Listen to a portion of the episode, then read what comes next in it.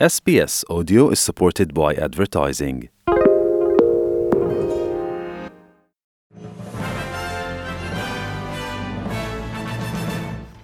Mesdames et messieurs, bonjour et bienvenue dans le 3 minutes de ce mardi 3 octobre.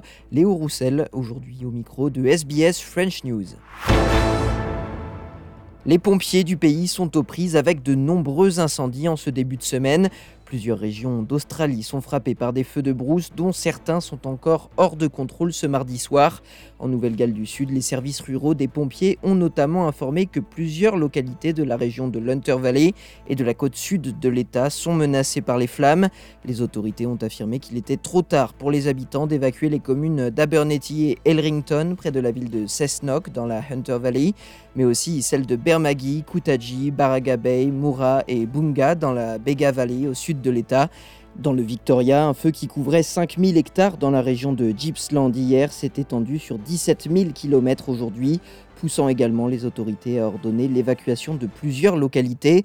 D'importantes rafales de vent atteignant parfois 80 km/h ont compliqué la tâche des plus de 650 pompiers déployés sur le feu.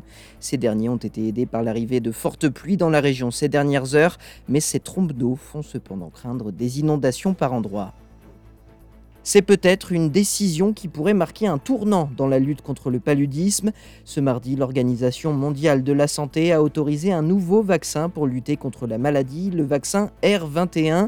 Ce n'est que le deuxième vaccin contre la malaria à être autorisé. Le premier se révélait déjà efficace, mais cette deuxième option est moins coûteuse et pourrait être distribuée à une échelle bien plus grande selon l'OMS. Une nouvelle arme pour lutter contre le paludisme, maladie qui a tué 619 000 personnes en 2021. Le directeur général de l'OMS, le docteur Tedros Adhanom Ghebreyesus, s'est félicité de l'autorisation de ce deuxième vaccin.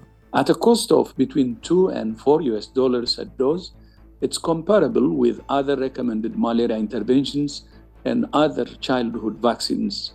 As a malaria researcher, I used to dream of the day when we would have a safe and effective vaccine against malaria. Now we have two.